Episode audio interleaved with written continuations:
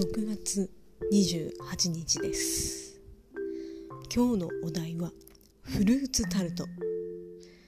えー、これがどういうものかというのはもはや説明不要かと思います、えー、甘党の私も、えー、好きなものの一つですね、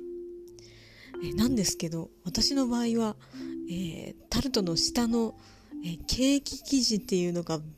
えー、クッキー生地っていうのがそこを単独で食べていても幸せを感じられるので、えー、そこにフルーツが乗ってくるとですね、えー、ちょっと頭が混乱してくるんですね。え、なんか、クッキー生地の部分も、えフルーツの部分も、こう、それぞれに楽しみたいと思ったら、どこにフォーカスして食べたらいいかわかんなくて、え迷っている間に食べ終わってしまって、あれってなるのがいつものパターンです。